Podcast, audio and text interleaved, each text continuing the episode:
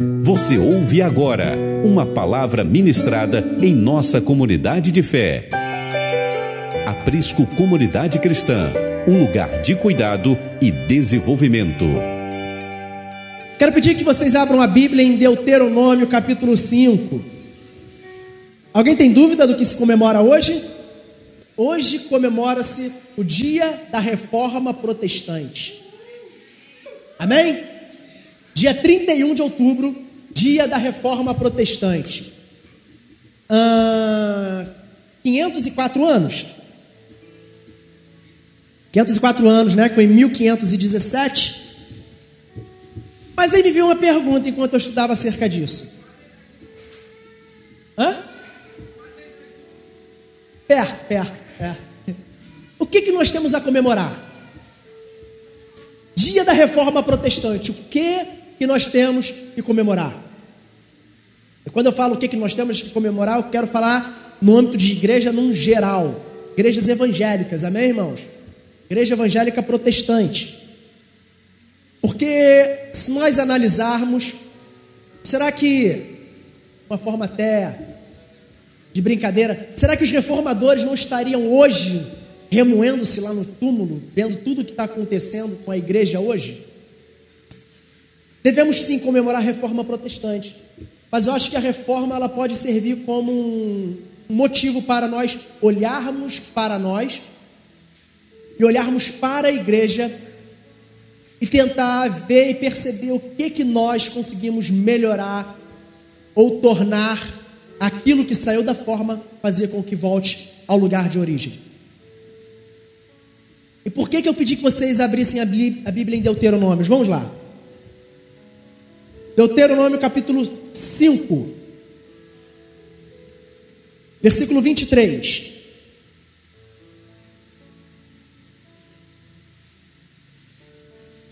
A gente vai ler isso, lá no final depois a gente relembra dele novamente. Olha o que, que vai dizer. Deuteronômio capítulo 5, versículo 23. Quando ouviram a voz que vinha do meio das trevas, enquanto o monte estava em chamas, vocês se aproximaram de mim e todos os chefes das tribos e os anciãos, e disseram: Eis que aqui o Senhor nosso Deus nos mostrou a sua glória e a sua grandeza, e ouvimos a sua voz do meio do fogo. Hoje vimos que Deus fala com as pessoas e que elas permanecem vivas. Agora, pois, agora, agora, pois, por que morreríamos? Pois este grande fogo nos consumirá. Se continuarmos a ouvir a voz do Senhor, se continuarmos. Onde eu parei? 25. Agora, pois, por que morreríamos? Pois este grande fogo nos consumirá. Se continuarmos a ouvir a voz do Senhor, nosso Deus, morreremos.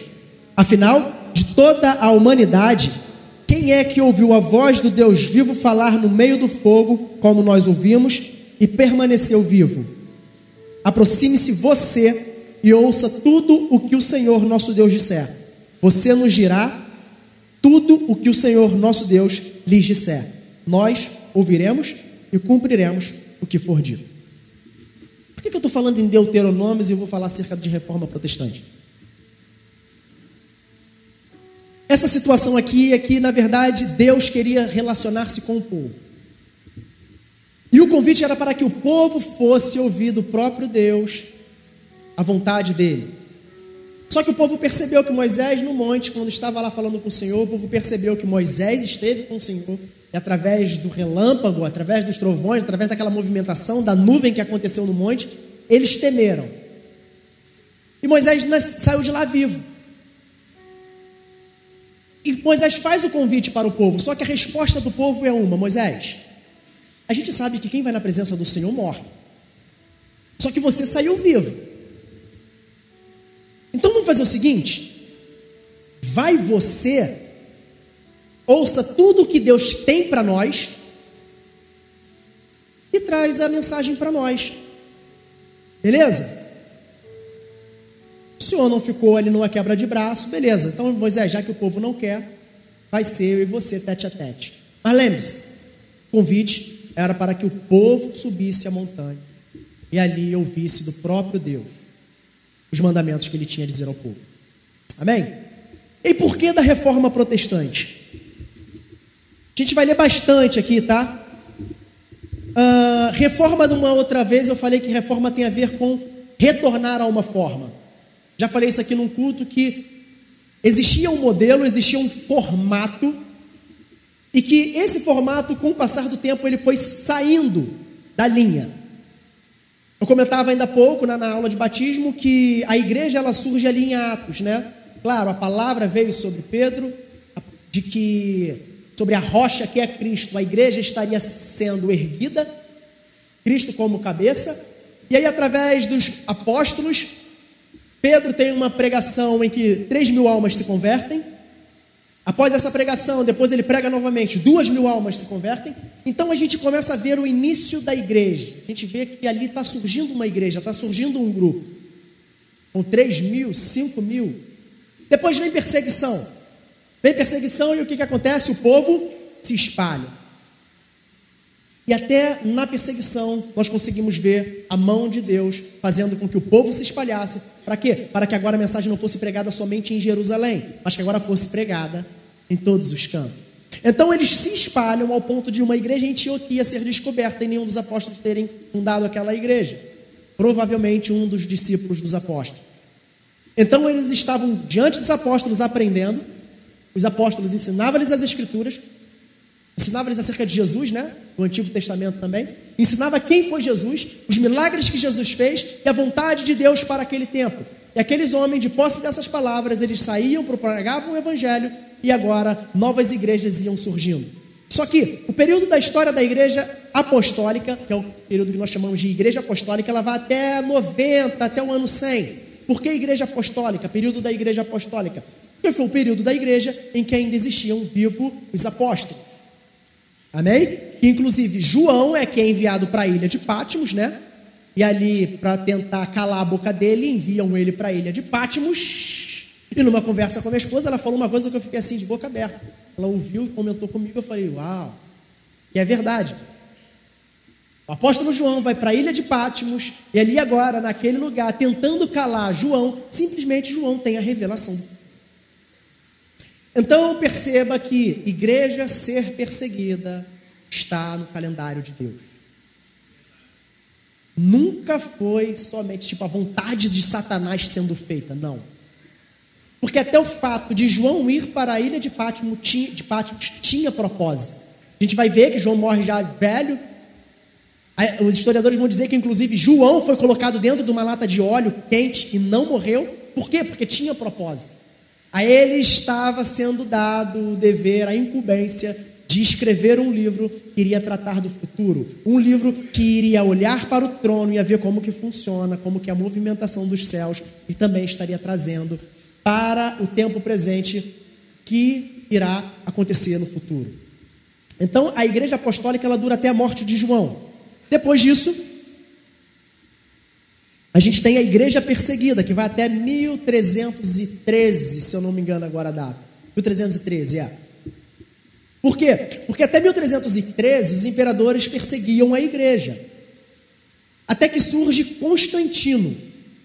Constantino, quando ele vai lutar uma batalha, ele tem um sonho que ele vê uma cruz e ele entende que aquela cruz era a cruz de Cristo, então ele vai debaixo dessas decisões, debaixo dessa revelação, e quando ele consegue ganhar essa batalha, ele faz com que o cristianismo passe a ser uma religião legal, que antes era proibida, agora uma religião legal, agora pode se cultuar. Não é que a igreja passou a ser a religião do império, ainda não, mas ela passou a ser permitida. Agora, quem chegasse e falasse eu sou um cristão, não sofreria mais perseguição. Amém? Isso até 313. Percebam que até aí a igreja ela mantém a sua pureza. Porque para ser cristão, o cara tinha que ser cabra macho mesmo. Pegar e falar, não, sou cristão, o cara estava sujeito à morte. Então a gente percebe a pureza, porque somente os verdadeiros, os genuínos, tinham coragem de confessar a sua fé em Cristo, coragem de seguir a Jesus. Até 313. Após isso, quando a, a, a religião do cristianismo é, é, é, legalizada, é permitida, depois ela vira a religião do império também, a partir desse momento é que começa a entrar no meio evangélico alguns seguidores com interesse não só em Jesus, ou nem em Jesus, mas também nos benefícios que o cristianismo concedia a essa pessoa. Porque, por ser a religião do império, alguns cristãos tinham até mesmo é, isenção em impostos. Alguns cristãos, eles eram até bem quistos e tudo. Que agora, sendo a religião oficial, tá legal com o imperador. Então, alguns benefícios eram concedidos aos cristãos. Então, perceba que a partir desse momento, começa a ingressar no cristianismo aqueles que não estavam mais somente interessados em Jesus, mas que queriam algo a mais. E vão se passando os anos, levantam-se homens, entenda, é uma forma bem resumida do que eu estou falando. Mas levantam-se homens, levantam-se heresias nesses períodos também, e todas elas muito bem combatidas. Muitos homens levantam algumas teorias que não têm nada a ver com o Evangelho. A própria, a, a verdade disso é acerca da, da, da, da Trindade, Deus Pai, Deus Filho, Deus Espírito Santo, que é fortemente combatida. Nós vamos ver também alguns ensinamentos de Pelágio. Pelágio vai dizer que para você ser salvo só precisa de você mesmo. O homem não precisa da graça, porque afinal de contas, se quando Adão pecou, não foi somente sobre, é, na verdade, quando Adão pecou, o pecado estava imputado somente a ele, o pecado era somente dele, e que a raça humana não estava envolvida nisso. Então, o pecado e a sentença estava somente sobre Adão. E que todo ser humano agora que nasce, ele nasce semelhante próprio Jesus, com as mesmas semelhanças, sem queda alguma. Então, para ser salvo, basta somente uma vontade de querer ser salvo. Basta somente o que? As suas próprias forças para gerar salvação. Mas com isso ele é duramente combatido por Agostinho. E aí a história vai acontecendo, muitos, muitas heresias surgindo, a igreja combatendo, levantando-se os concílios para combater as heresias. E aí vai chegando alguns momentos em que a igreja ela vai perdendo a sua identidade. Tem um movimento que eu gosto muito que, na verdade, é, é, houve até um erro nesse movimento, mas eu acho bonito esse movimento, que era um movimento monástico. Por quê? Porque à medida em que a igreja se corrompia, os líderes, os monges, eles começaram a perceber que a igreja está se vendendo por dinheiro. Então o que, é que nós vamos fazer? Nós vamos nos isolar para manter a pureza da igreja. E aí isso é dado de um movimento monástico, né? Que eram homens que se isolavam, ficavam em seu canto. Muitos moravam em árvores, muitos moravam em cima de postes e não tinham nem contato com as pessoas. Por isso que eu falo, foi uma coisa até que errada, né? Que a gente tem que entender que nós, nós estamos nesse mundo, mas nós não pertencemos a ele. Estamos aqui com um propósito, por um propósito. De quê? De tornar real e acessível a mensagem da palavra de Deus àqueles que estão perdidos, àqueles que estão presos a Satanás. Então estamos aqui para levar a boa nova, o poder, o evangelho de Deus a homens e mulheres que nunca ouviram falar ou que estão perdidos e desgarrados. Só que esses homens eles resolvem se isolar. E aí isso é dado o nome de movimento monástico, porque eles queriam preservar a pureza do evangelho. Isso ali pelo ano 400, se eu não me engano. Aí vai surgir um outro período, que é o período da igreja da, da Idade Média, e esse período é quando surgem muitas heresias. Por que eu estou fazendo um panorama? A gente vai se aprofundar aqui um pouco mais na, na reforma. É muito assunto que eu estou correndo para que a gente possa ter um entendimento legal acerca da reforma. A partir de um determinado momento, a, as heresias elas começam a entrar. Pensem vocês. Os líderes, eles tinham posse da verdade, só que a verdade estava traduzida somente no latim nem todos falavam latim, nem todos conseguiam ler as escrituras sagradas. Então aqueles homens eles começam a fazer algumas regras, algumas leis da igreja que não condiziam com a verdade das escrituras. Só que, porém, uma mensagem vinda de um líder que tem posse da verdade, falou é lei.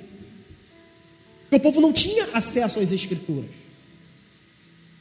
É por isso que Martinho Lutero vai se levantar como uma voz de querer traduzir a Bíblia para o alemão. Por quê? Porque o povo está se perdendo porque não está tendo acesso às Escrituras.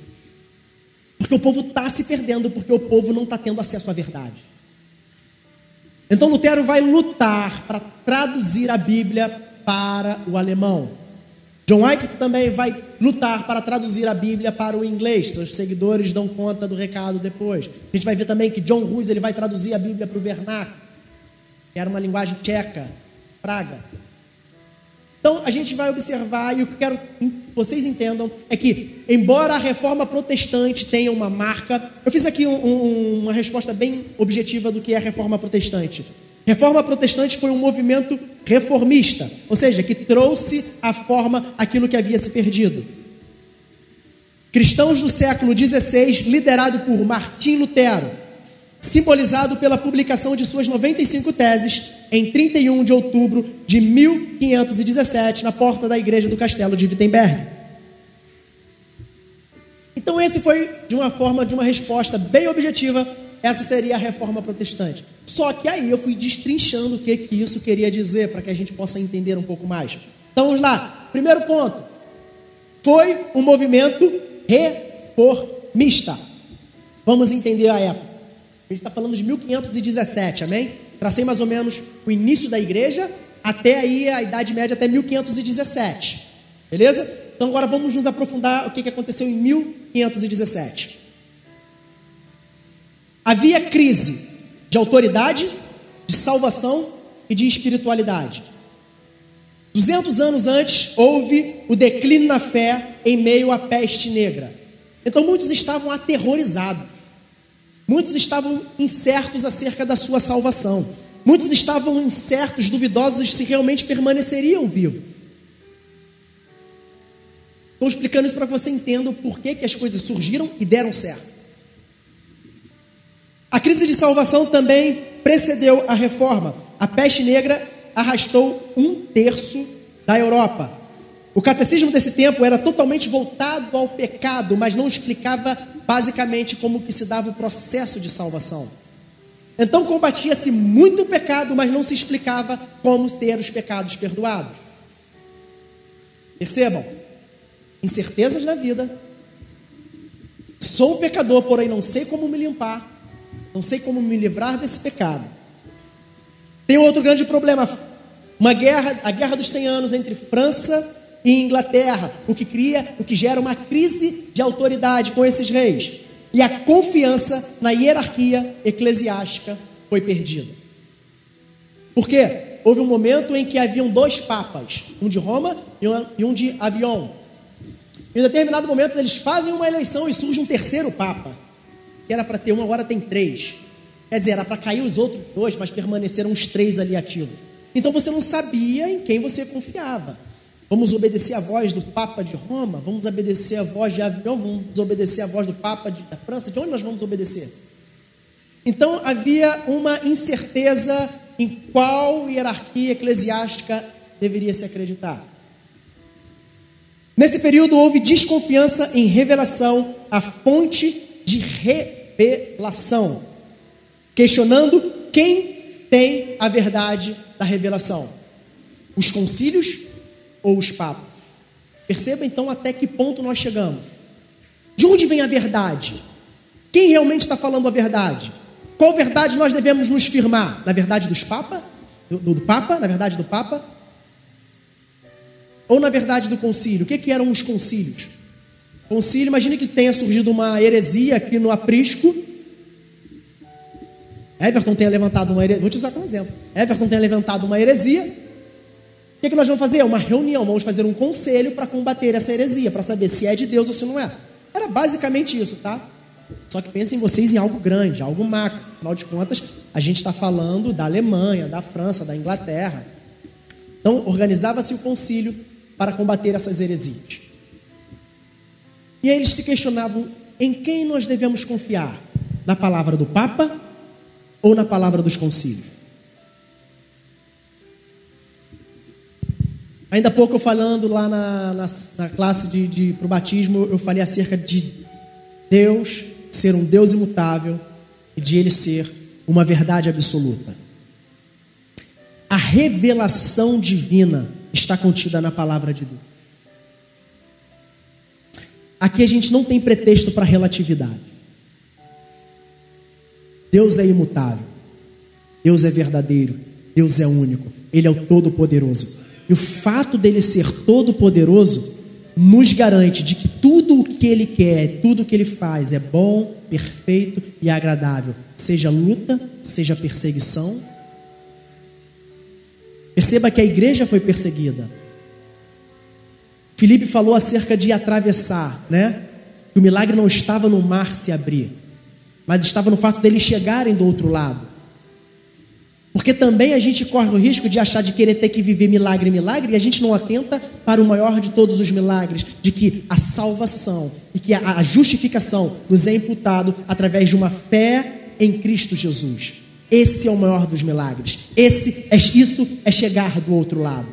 É como se o mar se abrisse para nós mediante as lutas, as dificuldades. Por que, que eu estou falando isso? Porque para muitos o mar se abriu, para outros, eles tiveram que passar, sofrer pelo martírio, tiveram suas cabeças arrancadas, foram comidos pelas feras, foram mortos pelas espadas.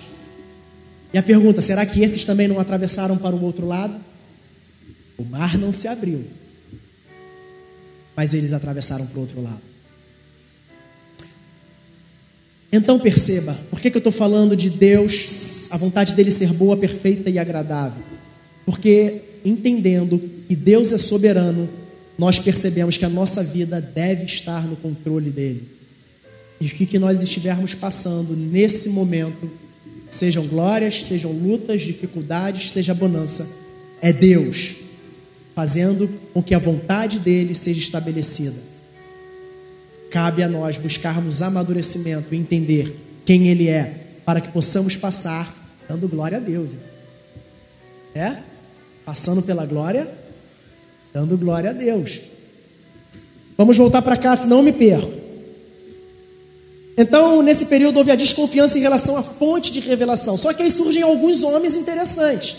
A gente vai ver que John Wycliffe um inglês, um padre inglês, ele pensa o seguinte: vamos traduzir a Bíblia para o inglês. E aí ele consegue traduzir o Novo Testamento. Só que em 1384 ele falece. E é exatamente nesse ano em que seus seguidores conseguem traduzir agora o Antigo Testamento também para o inglês. Por que, que eu estou falando desses homens? Para que você entenda que a reforma protestante não esteve somente encarregada acima de, de um homem de Lutero. Ele foi o ápice, ele foi o estopim. Né? A gente vai ver John Wycliffe, que traduziu a Bíblia para o inglês, traduziu o Novo Testamento e seus seguidores traduziram para o inglês. A gente vai ver que John Hus, ele conseguiu traduzir para o vernáculo, para, que era a linguagem tcheca da época, e agora o povo de Praga conseguia ter acesso a essa escritura. Mas entenda, ter uma Bíblia naquele tempo era algo muito valoroso. Não existia a, a prensa ainda existia. Então era tudo à mão. E a gente consegue ver a beleza no Evangelho quando homens se dedicam com amor e entendendo o propósito de onde eles estão para tornar algo de difícil acesso tão real, para que agora todos nós, hoje, pudéssemos ter acesso à Sagrada Escritura. Homens que deram sua vida por isso. Homens que pagaram o preço para que a Bíblia estivesse aberta dentro nosso talvez manchada, mas nunca. Quando eu pergunto o que temos a comemorar, é porque eu quero que você entenda o seguinte: se esses homens lutaram para que as escrituras estivessem em nossas mãos, o que, que nós estamos fazendo com as escrituras? O que nós estamos fazendo com a palavra de Deus? Os caras perderam sua vida. Nossa, eu estava lendo isso aqui, eu estava pensando, cara, no, no próximo, no segundo semestre do ano que vem, eu estou muito desejoso de contar a história da igreja. Irmãos, se a gente não entende a nossa história, a gente vai errar no presente, a gente vai errar no futuro. Porque quando a gente olha para o passado, a gente consegue extrair os acertos e a gente vê os erros para que nós não venhamos praticar isso novamente. Uma igreja que ela não tem história, ela não tem seus alicerces firmados na rocha. Precisamos entender a história, precisamos conhecê-la. É uma pergunta que você deve se fazer, cara, por que, que eu ainda não consegui ler a Bíblia toda? Isso é para ontem, irmão. Precisamos ler as Escrituras sagradas. Precisamos. Porque se nós confessamos ser cristãos, nós temos o entendimento de que Nosso manual, o manual do crente é a palavra de Deus. E aí? Já leu o manual? Eu entendo que nem eu, eu não leio bula de remédio, eu tomo é indicação médica.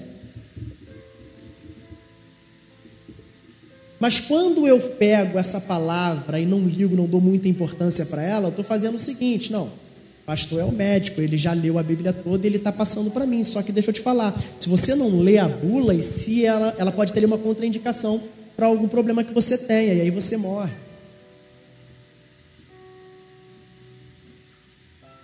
O povo errou porque não conhecia a Sagrada Escritura. A lei vinha e o povo obedecia, porque porque eles estão falando, então é lei. Não. Eu desafio vocês a ler a Sagrada Escritura e vir para esse lugar com o entendimento de que todos que passarem por aqui, eles devem, a sua palavra, a sua pregação deve passar pelo crivo da palavra. Deve passar pelo crivo da Bíblia. Você vai correr o risco, você vai acontecer de vir homem e mulher pregar aqui, eles vão falar alguma coisa que não está na Escritura. Eu não estou falando que pode ser que aconteça, eu estou afirmando. Nós não somos total conhecedores da verdade. Corre o risco de eu ensinar algo aqui que não esteja nas Escrituras. Eu oro e peço a Deus que isso nunca aconteça. Mas não estamos livres disso. Eu só no início, tá? Tem 15 páginas. Fique tranquilos. Xande, Xande, tá, Xande deixou o recado aqui. Vitor estava doido para ver NFL, mas coitado. Descansa aí, varão. e aí vem a pergunta, então, a reforma será que foi simplesmente simplesmente aconteceu por causa de Lutero? Não. Vou falar acerca de alguns movimentos que aconteceram. Houve o, o movimento dos albigenses, acho que é assim que se fala. Isso foi em 1117. Conhecido também como puritanos. Eles conseguiram se destacar no sul da França, mas duraram menos de 40 anos. Todos foram assassinados por uma cruzada. Não estou falando de uma pessoa, estou falando de um grupo. Todos foram assassinados, um movimento que durou só 40 anos. Mas eles deixaram um legado. Distribuíram o um Novo Testamento para os franceses. Eles eram contrários à doutrina romana do purgatório e contra a adoração de imagens. Então perceba que já em 1117 já acreditava-se no purgatório, já praticava-se a idolatria à imagem. Os valdenses, esse foi um movimento liderado por Pedro Valdo. O ano também de 1117, ele era um comerciante, comerciante de Lyon, só que por ler as escrituras, ele enquanto, comerci... enquanto ele estava ali trabalhando, ele pregava a palavra de Deus. Só que ele foi abafado. Só que os seus discípulos, aqueles que ouviram a mensagem dele, eles levaram esse movimento à frente e eles criticavam duramente as doutrinas da Igreja Católica Apostólica Romana. Todos esses movimentos que foram duramente combatidos e homens que foram mortos. E aí a gente vai falar sobre John Ruiz. Estou falando, é bem resumido, irmão. Bem resumido. Por isso que eu acho que vai ser legal a gente passar um semestre estudando sobre a história da igreja e sinalizando para homens foram extremamente importantes na história da igreja. John Wycliffe foi de 1329 até o ano de 1384. Um movimento que aconteceu na Inglaterra, um movimento de reforma da igreja e de libertação do poder romano. Ele se recusava a conhecer a autoridade do Papa. Escreveu contra a doutrina da transubstanciação. O que seria a doutrina da transubstanciação? É quando a gente tem o um entendimento de que o corpo, que o pão e o suco de uva, o pão e o vinho, é literalmente carne de Cristo e sangue de Jesus. Esse é o entendimento católico de que no pão é a carne de Cristo e de que o suco de uva é realmente o sangue de Jesus. Quando se sobra, não pode jogar fora. O que nós cremos? Nós cremos que nós não acreditamos na transubstanciação, nós, nós cremos que aquilo ali simboliza corpo de Cristo e o sangue, mas que literalmente não é. Literalmente é pão, literalmente é suco de uva. Então ele vai combater tudo isso. E o que eles usam, irmãos, é a Sagrada Escritura. Seu maior trabalho foi a tradução do Novo Testamento para o inglês em 1380. E o Antigo Testamento foi finalizado em 1384 através de seus amigos e seus discípulos. John Ruiz, esse é o profeta brabo que eu gosto. John Ruiz. Libertação da autoridade papal. Ruiz foi excomungado da igreja e a cidade em que ele habitava ficou sujeita à censura eclesiástica enquanto ele habitasse nela. Ruiz morreu no concílio de Constança Tendo recebido um salvo-conduto do imperador para participar do concílio, o acordo foi violado sob a alegação de que não se deve ser fiel a hereges. John Rush foi condenado e queimado em 1415. Antes de morrer, ele falou a seguinte frase. E aí é que eu falo que esse é o profeta bravo. Pode, podem matar o ganso. Por quê? Porque Rus traduzido seria ganso. Então, podem matar o ganso mas daqui a 100 anos, Deus suscitará um cisne que não poderá ser queimado. Qual ano que eu falei que ele morreu? 1415. Qual ano da reforma? 1517. Esse profeta era bravo. Porque tudo que ele viveu, Lutero vai viver. Por que, é que ele morreu? Porque existia uma lei em que hereges poderia, qualquer uma pessoa poderia matar um herege.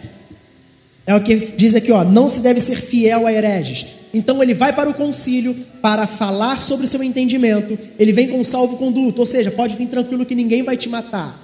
E aí quando ele chega lá, a verdade é que disseram que não pode dar ouvido a hereges. Então, quem matar um hereges não será punido. Então Ruz é queimado em 1515, como um ganso sendo queimado, ele profetiza e cem anos depois levantaria-se uma voz, e essa voz não poderia se calar, não poderia ser calada. Esse é o poder de Deus. Para John Ruiz, o mar não se abriu, mas ele foi para outro lado. Eu disse também que o símbolo da reforma seriam as 95 teses. O que eram as 95 teses? Martinho Lutero, lendo a Bíblia, ele percebeu que percebeu muitos erros da igreja. Então ele escreve 95 teses, e são teses extensas, e fixa na igreja da Catedral de Wittenberg. Só que o que ele está fazendo não é algo inédito, não é algo que nunca tenha acontecido. Pensem vocês que Wittenberg é uma cidade acadêmica. E o costume da época, o frisson que os universitários gostavam muito de fazer, era ir para a praça pública, levar as suas ideias e discuti-las, debatê-las. Martinho Lutero é um estudante da palavra de Deus. E quando ele tem esse entendimento, ele vê que isso é verdade, ele fala: vamos debater isso. Vontade de Martinho Lutero, entenda, nunca foi criar a igreja evangélica protestante, mas sim pegar a igreja que estava desvirtuada, que estava indo para o outro lado, e trazê-la à forma de origem, baseada nas escrituras sagradas. Ele não queria criar a igreja evangélica protestante, não. Ele queria mostrar a verdade ao ponto de que eles pudessem ver e falar: é, realmente, a gente trilhou o caminho errado, vamos voltar. Então ele escreve primeiro 97 teses que ele vai debater a escola teológica, a escola filosófica da época, que eram os escolásticos. Então, em 95, dois meses antes, ele escreve essas 97 teses e debate com os estudantes. E aí ele percebe que, não, agora eu vou criar as 95 e vou fixar na igreja de Wittenberg. E ele é duramente combatido.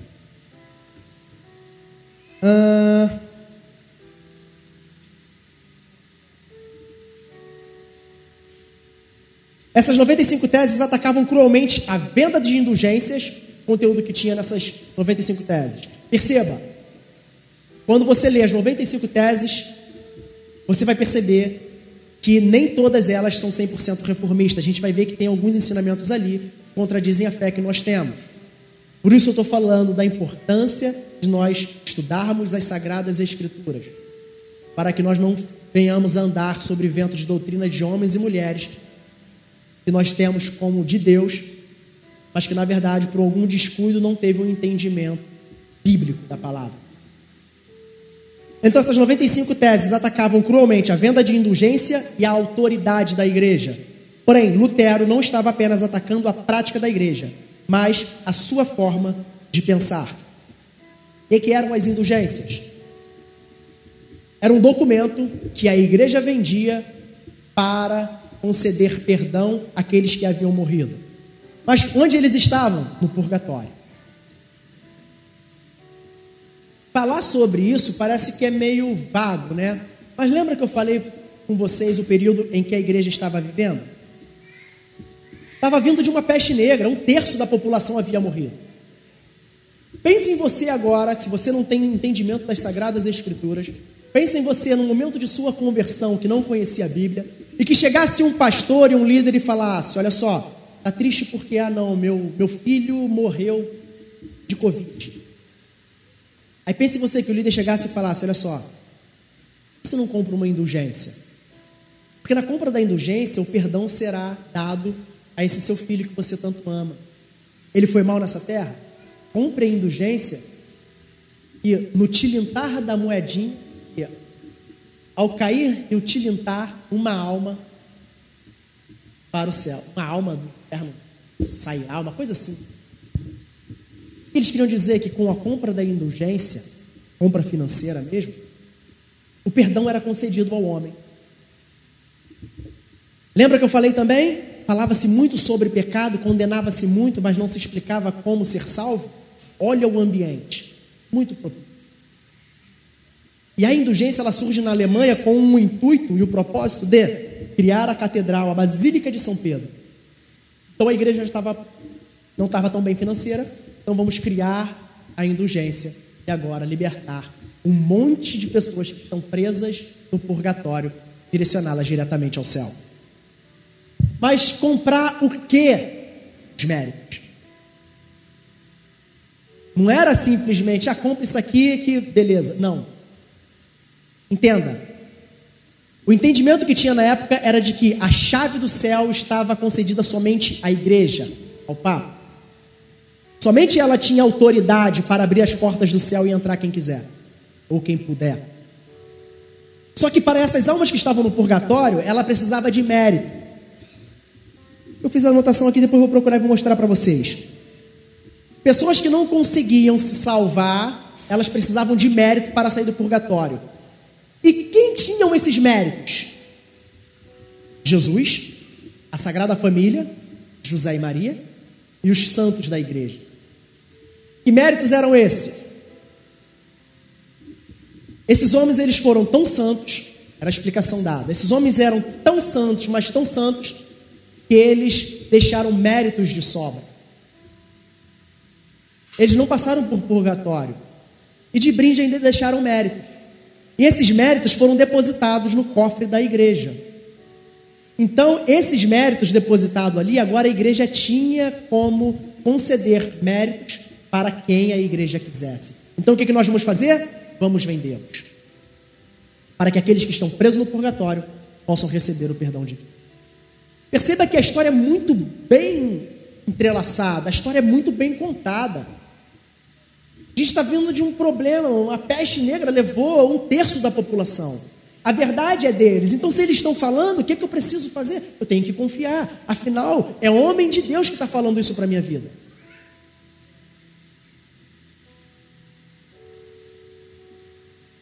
Então, o que foi. Ah, tá. Agora vejamos: a própria doutrina da salvação não era uma ameaça ao enriquecimento ilícito da igreja, pois Lutero teve o um entendimento de Romanos que a fé, naquele momento da conversão, lhes faria com que diante dele o portão dos céus lhes fossem abertos. Lendo a Sagrada Escritura, Lutero tem um entendimento de que a salvação, lembra que eu li no início do culto? A salvação é somente pela fé. Em quem? Cristo Jesus. Então os méritos são de quem? De Cristo.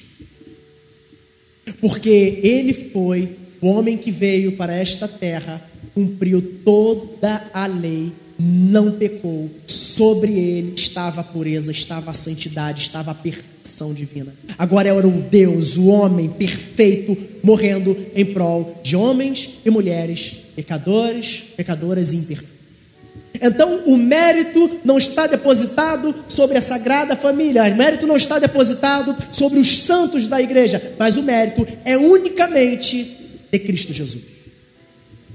Se tem aquele que realmente mereceu, era ele. É por isso que, para ser salvo, precisamos ter, depositar a nossa fé em Cristo Jesus. Porque, afinal de contas, ele veio ao mundo para morrer em nosso lugar com o propósito de nos perdoar. É por isso que a nossa fé deve estar nele. É por isso que, quando nós cremos, somos imputados como justos. Não é porque somos justos, não é porque não temos pecados. É o que eu sempre falo. É como se Deus estivesse olhando para nós humanos e antes de olhar, o que ele visse fosse Jesus. Porque afinal de contas, estamos em Cristo. Então a ira de Deus não será imputada sobre nós, porque afinal de contas estamos naquele que pagou pelos nossos pecados. A cruz que merecíamos carregar, as dores que merecíamos sofrer, foi toda derramada em Cristo Jesus. A ira de Deus foi toda derramada em Cristo Jesus. A maldição toda derramada em Cristo Jesus. O justo, o cordeiro puro, perfeito e imaculado o puro, o justo morrendo por injusto. Por isso nós precisamos entender as Sagradas Escrituras. E quando eu falo sobre ler a palavra, não estou falando que você não pode pedir auxílio. Não. Estou dizendo que você deve estudar. Sim, colar com pessoas que irão te ajudar no processo de aprendizado, de amadurecimento, na leitura da palavra. Então, a reforma protestante, creio eu, que foram vários movimentos que tentaram trazer a igreja para atentar para as escrituras como única fonte de autoridade, como única fonte de autoridade, como única fonte de autoridade. A palavra de Deus é uma verdade. A palavra de Deus é a verdade absoluta. E quando a gente fala sobre relatividade, nós não podemos aceitar que esse entendimento invada a nossa mente. Tudo é relativo. Não. Para ser feliz vale qualquer coisa? Ah, vale, é relativo. A felicidade é relativa, a verdade é relativa. A sua verdade não é a minha verdade. Eu entendo isso a partir do momento em que eu creio no Evangelho e a pessoa não crê no Evangelho. A minha verdade, eu não posso empurrá-la goela abaixo. Mas o meu entendimento é que Deus é uma verdade absoluta. Não vale qualquer coisa para ser feliz. Se fosse assim, aqueles homens deveriam ter negado Jesus. Afinal de contas, se eu falar que sou um cristão, eu vou morrer. Né? Então o que, que custa? Vou negar Jesus prol da minha felicidade. Não. Deus não muda seus princípios. Deus não muda sua vontade. Deus não está no seu alto e sublime trono, duvidoso do que vai fazer. Não. Ele sabe o que vai fazer. Ele sabe o que está fazendo. Ele sabe o que fez. Mesmo assim, diante perseguição, diante lutas, diante provações, ele continua sendo bom. Ele continua sendo perfeito. Precisamos entender isso. Se somos verdadeiramente cristãos, nós não podemos negociar com teoria de relatividade. Não. Então o que eu devo fazer? Entender a vontade de Deus. Perceber que neste livro existe conteúdo suficiente para a educação de filhos, suficiente para liderar liderarmos uma empresa suficiente para convivermos com o próximo. Nesse livro existe conteúdo suficiente para nos tornarmos homens e mulheres, segundo a vontade de Deus, que não fira os princípios e a vontade dele, que mesmo diante de situações difíceis, nós iremos nos agarrar a esses mandamentos e declarar que o Senhor é o meu Deus e a sua vontade é boa, perfeita e agradável, mesmo que eu sofra perseguição, mesmo que eu sofra açoites. A nossa vida é muito limitada a essa vida terrena, muito, muito. E a gente começa a julgar que o que é bom e perfeito é para mim nesse momento, nessa vida. Não, não, não, não, não. Deus nos criou com um propósito. E se o propósito que Ele nos criou for sofrer, abracemos o sofrimento. E eu falo isso, irmãos, não é porque, tipo assim, eu estou preparado, não sei, acho que não. Ainda tenho muito que trilhar, ainda tenho muito que amadurecer na fé. A gente começa a ler esses documentários de que a perseguição está chegando, de que cristãos estão morrendo e, e que a coisa está chegando mais próxima, irmãos. Eu começo a pensar nos meus filhos, cara. Começo a pensar nele, falei, cara, eu botei esses meninos no mundo e agora? Porque tem pessoas, eu tenho um amigo que fala isso, não, eu não tenho filho porque criar um filho nesse mundo é uma maldade gerar um filho para criá-los nesse mundo. Não. Por quê? Porque quando eu começo a pensar assim, eu começo a fugir do propósito pelo qual eles foram gerados. Eu quero falar para Deus, Deus, deixa eles comigo porque eu sei cuidar deles. Só que não é assim. É assim, porque se nós oramos tanto pedindo um Deus e pedindo a Deus que nos desse um filho para oferecê-lo a Ele novamente, por que agora nós vamos chegar e falar, Deus, me dá aqui que aqui eu sei cuidar? Não sabe? Eu oro para que Deus nos dê força, coragem, sabedoria, amor por Ele. A gente, quando escuta relatos de cristãos que foram perseguidos, tem um que me marca muito, e eu esqueci o nome dele agora mas é um missionário que está diante do, do, do martírio e a mulher dele também, e aí os caras querem estuprar a mulher dele, e, e ele está prestes a falar: Não, não faça isso com ela. E ela fala: Não negue a sua fé. Não negue a sua fé. Permaneça Tem um pai da igreja que vai dizer: aquele que deu tudo por mim, que entregou a sua própria vida por mim, como que eu não sou capaz de dar tudo a ele? Irmãos, a gente deve orar por um de ousadia, um empoderamento no espírito, para que quando as lutas, as provações vierem, nós não venhamos a sucumbir, nós não venhamos a tremer, nós não venhamos a temer o mal mas que possamos estar agarrados em Cristo. O que foi aquilo com Estevão? O cara sendo apedrejado e o cara conseguir parar e falar: Pai, perdoa. Eles não estão sabendo o que estão dizendo. Perdoa-os. Eu não sei você, mas eu fico lendo e fico imaginando aquelas pedradas vindo de todos os cantos e ele orando por perdão para aqueles homens. Tá? É uma vida dessa que nós devemos clamar a Deus. Para que quando as notícias mal vierem, a gente ter certeza de que a vontade dele é boa. A vontade dele é perfeita. A vontade dele é agradável. Então perceba como que funcionava o pensamento católico da época. Eles sim acreditavam que a fé salvava, mas a fé salvava a fé mais as obras. Eles sim acreditavam na graça, mas sim, a graça mais mérito. Isso também justificava o homem. E eles acreditavam que Cristo era a pessoa que, pela qual nós deveríamos ser salvos, mas também associava isso pela própria retidão do homem. Lembra que eu falei que Pelágio foi duramente combatido? Porque ele queria dizer que o homem por si só conseguiria gerar salvação. Não precisava da ajuda do Espírito Santo. E aí eles vão associar a, a salvação somente ao ato do batismo. Aristóteles tinha um, um, um entendimento e, e isso foi legal para que eu pudesse entender como que se dava. Vamos lá. Para a salvação existe a causa material, anotei para não me perder. Deixa eu ver. A causa material, a causa efetiva e a causa instrumental. O que, que seria a causa material? Pense em você numa pedra. Vamos esculpir aqui, sei lá, o pensador. Né? Pensador. Então, qual é a causa material? A pedra. Tem a causa efetiva, que é a escultura. Pensador, nós vamos esculpir o pensador. E existe a causa instrumental, que é o cinzal e o martelo.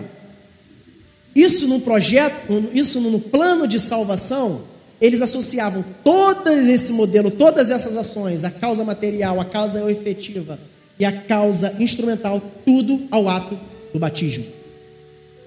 E nós estudamos durante esses últimos três domingos que batismo salva. Cadê os batizando? E aí, Juan, batismo por si só salva? O que que salva? Todo aquele que crê. E o que? Por batizado. Todo aquele que crê. Por batizado. Eu falava que o batismo, na verdade, deveria ser o símbolo real, ou o símbolo de autenticação do cristão. Porque todo aquele que crê obedece ao Senhor e é batizado. Confessa publicamente a quem ele serve. Creio no meu Deus. Creio em Jesus Cristo. Creio no Espírito Santo.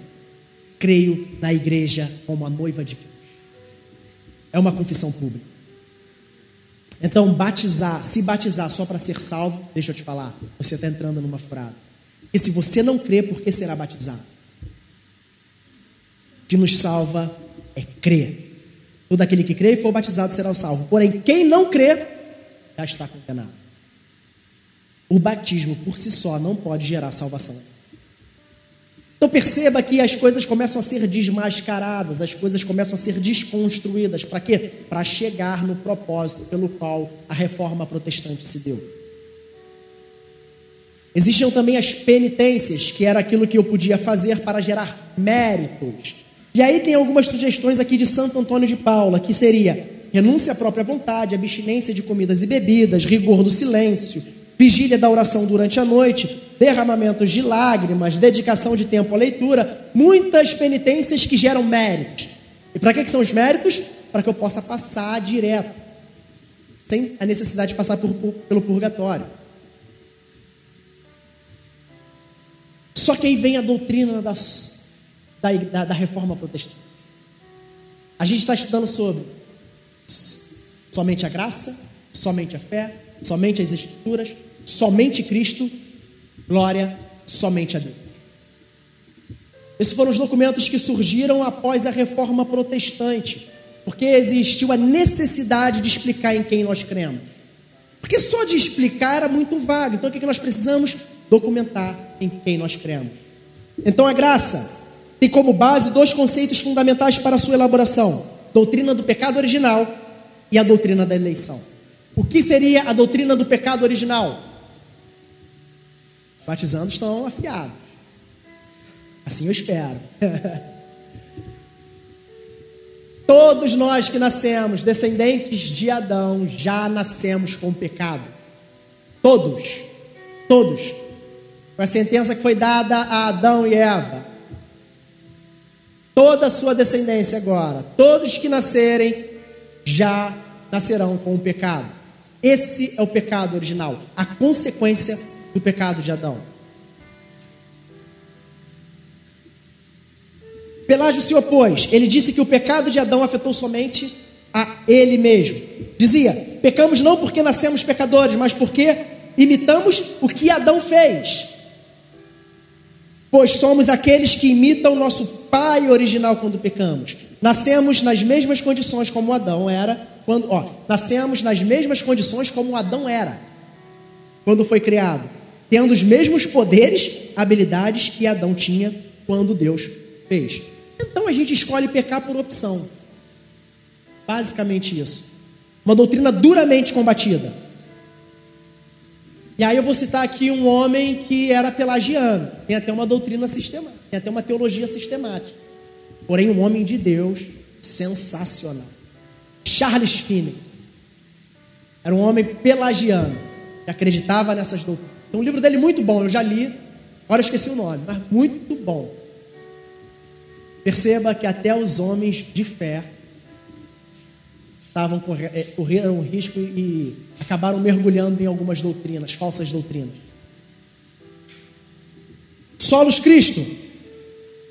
Ah, sola graça quer dizer, sola graça ou somente a graça tem a ver com uma salvação que é o que chamamos de monergismo, é Deus quem opera. Tudo bem que depois, quando nós recebemos o Espírito Santo, acontece a sinergia. O que é monergismo? É quando somente um ser está influenciado nisso, está efetuando esse trabalho. Então, a salvação é somente Deus que está envolvido nela. Porque nós não conseguimos gerar frutos de arrependimentos sem o Espírito Santo. Então, o Senhor quem nos escolheu. Então, nós cremos que quem é que convence o homem do pecado é o próprio Espírito Santo. Então, quando nós nos arrependemos e quando nos é concedido o Espírito Santo, agora nós trabalhamos conjuntamente com Deus. Não tem a ver com nascer sem os pecados de Adão. Já nascemos todos pecadores. Todos. Todos. E as minhas forças não geram arrependimento. As minhas forças não geram salvação. Eu, por si só, sou pobre, pecador e miserável. E aí vem só Cristo. Ao criar um homem, Deus ofereceu para Adão uma aliança baseada em obras. Lembra que eu falei isso uma vez? Uma aliança baseada em obras que ele deveria simplesmente obedecer. A partir do momento em que Adão cai, a partir do momento em que Adão peca, agora o pecado é inserido. Pecado, agora o homem já nasce pecador. Para isso é necessário que se levante um novo Adão para cumprir em obediência toda a vontade de Deus. E aí tem um versículo na Bíblia, Romanos capítulo 5, 18 e 19, que vai dizer: Portanto, assim como por uma só ofensa veio o juízo sobre todos os seres humanos para a condenação, ele está se remetendo a Adão, assim também por um só ato de justiça veio a graça sobre todos. Veio a graça sobre todos.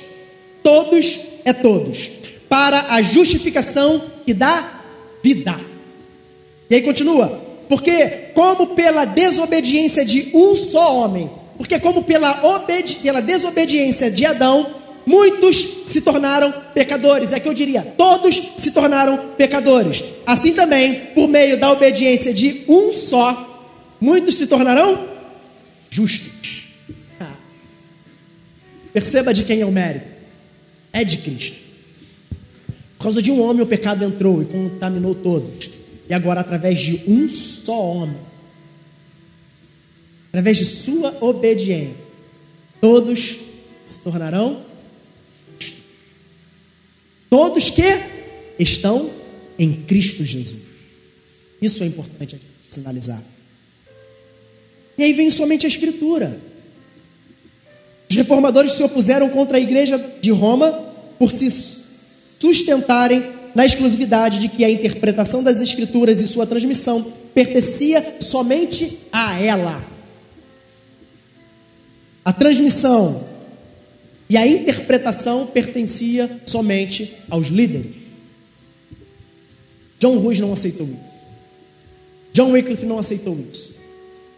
Lutero não aceitou isso. Lutero vai ser até ousado em dizer que um camponês com a Bíblia tem mais poder do que um papa que abre mão dela. Que, que ele está dizendo? Que o mais simples homem, entendendo as Escrituras de posse da verdade, ele tem muito mais poder do que uma pessoa que está na elite da fé e desconhece as Escrituras sagradas. O desejo desses homens era que todos, todos tivessem acesso às Escrituras, para então ter um entendimento do que é certo e o que é errado. E aí vem glória somente a Deus. Porque fomos criados à imagem e semelhança de Deus com um propósito. Qual o propósito? Glória somente a Ele. O Catecismo de Wittenberg vai dizer o princípio, o propósito pelo qual nós fomos gerados, para glorificar a Deus e gozá-lo para sempre. Propósito do homem ser criado: alegrar ao Senhor, glorificar ao Senhor, para sempre. E sendo nós imagem e semelhança, precisamos refletir a imagem do Deus invisível por onde andar. É de forma muito. Meu desejo é que vocês mergulhem na história da igreja, sabe? Mas, claro, mergulhem na Sagrada Escritura. A história da igreja é a história mais linda que tem. Garanto isso a você. Você vai ver homens e mulheres que negaram a vida com a família. Você vai ver homens e mulheres que negaram a sua própria vida. Tem a história de perpétua felicidade que, diante ali com os filhos, elas preferiram sofrer o martírio a permanecer viva numa vida de engano. E elas foram estraçalhadas pelas feras. Tem uma das histórias que eu acho mais linda, já contei, que são os 40, os 40 de Sebastião. Os caras só queriam Deus, cara. Os caras sabiam quem Deus era, os caras perceberam que a vida sem Deus ela é vazia. Então, como cristãos, precisamos entender. Lutero ele consegue traduzir, sabe? Ele é perseguido, e em um determinado momento ele é convocado então para debater acerca daquilo que ele entende. É o que nós chamamos de a dieta de Worms, dieta de Worms. Em 1521, isso. Ele recebe um salvo-conduto. Olha a história como que se assemelha com a de John Gould. Ele recebe um salvo-conduto. Venha, Lutero, venha debater aquilo que você acredita. Os livros de Lutero estão sobre a mesa. E agora os líderes viram para ele e falam: revogue a sua fé. Eu quero ler uma das frases do Lutero. Deixe-me falar em alemão. Isso aqui é uma primeira vez quando ele é, é questionado. Ele fala: Deixe-me falar em alemão porque eu estou sendo mal compreendido pelas pessoas. Eu afirmo que um concílio já pode ter e pode errar às vezes. E um concílio não tem autoridade para estabelecer novos artigos de fé.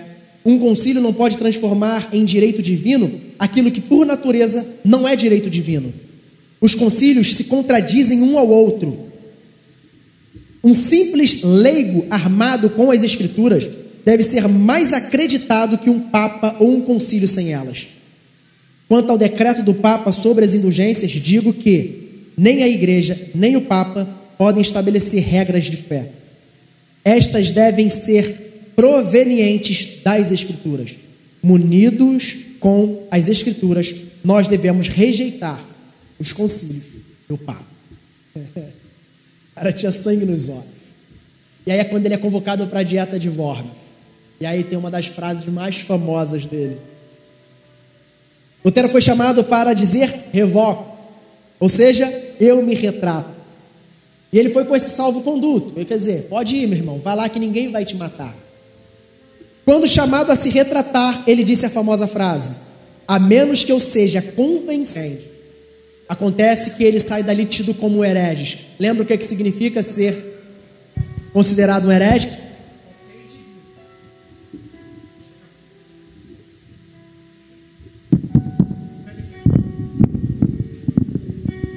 Qualquer som. Amém? Ah. Qualquer indivíduo que fosse considerado herege, poderia morrer, poderia ser morto, e a esse assassino não seria punido. Lutero sai da dieta de Worms e ele é capturado, ele é pego por amigos que, entendendo a importância daquilo que ele carregava, agora levam ele para um castelo onde ele vive por 10 anos escondido, traduzindo a palavra, traduzindo a Bíblia para o alemão, ao ponto que agora a gramática alemã percebe alguns erros e agora a gramática alemã começa a ser alinhada de acordo com a Sagrada Escritura. A Bíblia mudando a gramática, a Bíblia consertando a gramática alemã. Que a história desse homem possa nos incomodar, sabe? Eu convido você a, a partir de hoje ter um compromisso com a leitura da palavra, ter um compromisso com as Escrituras, de ler mesmo que não entenda, mas que comece a ler as Escrituras. E por que, que eu estou falando? Por que, que eu comecei abrindo falando sobre Moisés e o povo? Por que, que eu comecei falando sobre Moisés e o povo? Porque se nós analisarmos, nós estamos muito semelhante aos tempos de Moisés. Lá está o relâmpago, lá está a nuvem. Vai lá, pastor, vai lá.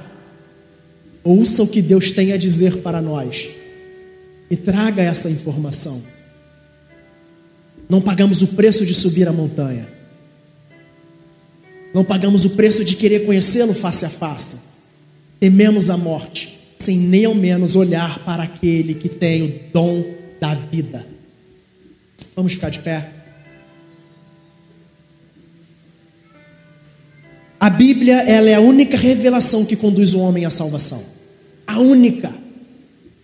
Eu já falei sobre revelação geral, que é o fato de Deus se revelar ao homem através da criação, através da beleza da criação. A gente olha para o planeta e vê Deus criou. Um Deus criou isso. Porém, esse conhecimento não dá ao homem conteúdo suficiente para gerar salvação. Tem uma frase que eu queria comentar com vocês.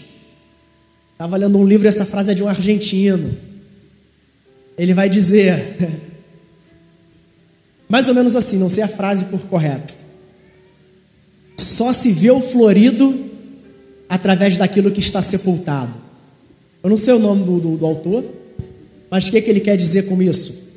Só existem as flores, só existe a beleza das flores porque existe uma raiz escondida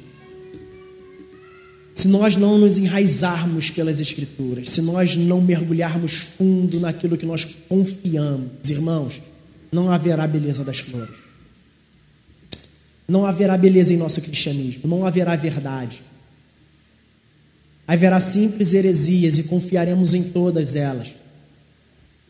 Desde da bexiga que tem o sopro ungido, e para nós parece ser uma heresia gritante. mas poderemos correr o risco de terceirizar a nossa fé, onde depositamos a confiança naquilo que o pastor diz, naquilo que o preletor diz, naquilo que o pregador diz. Não. Deus deixou para nós uma Bíblia. Deus deixou para nós um manual. Deus deixou para nós suas palavras aqui nesse livro. Tudo que ele queria revelar está aqui. Não perca o amor pela Sagrada Escritura. E possamos nos levantar como verdadeiros reformadores, com o desejo de vamos alinhar a nossa fé, vamos alinhar a nossa crença, as nossas doutrinas, baseada nas Sagradas Escrituras. Amém?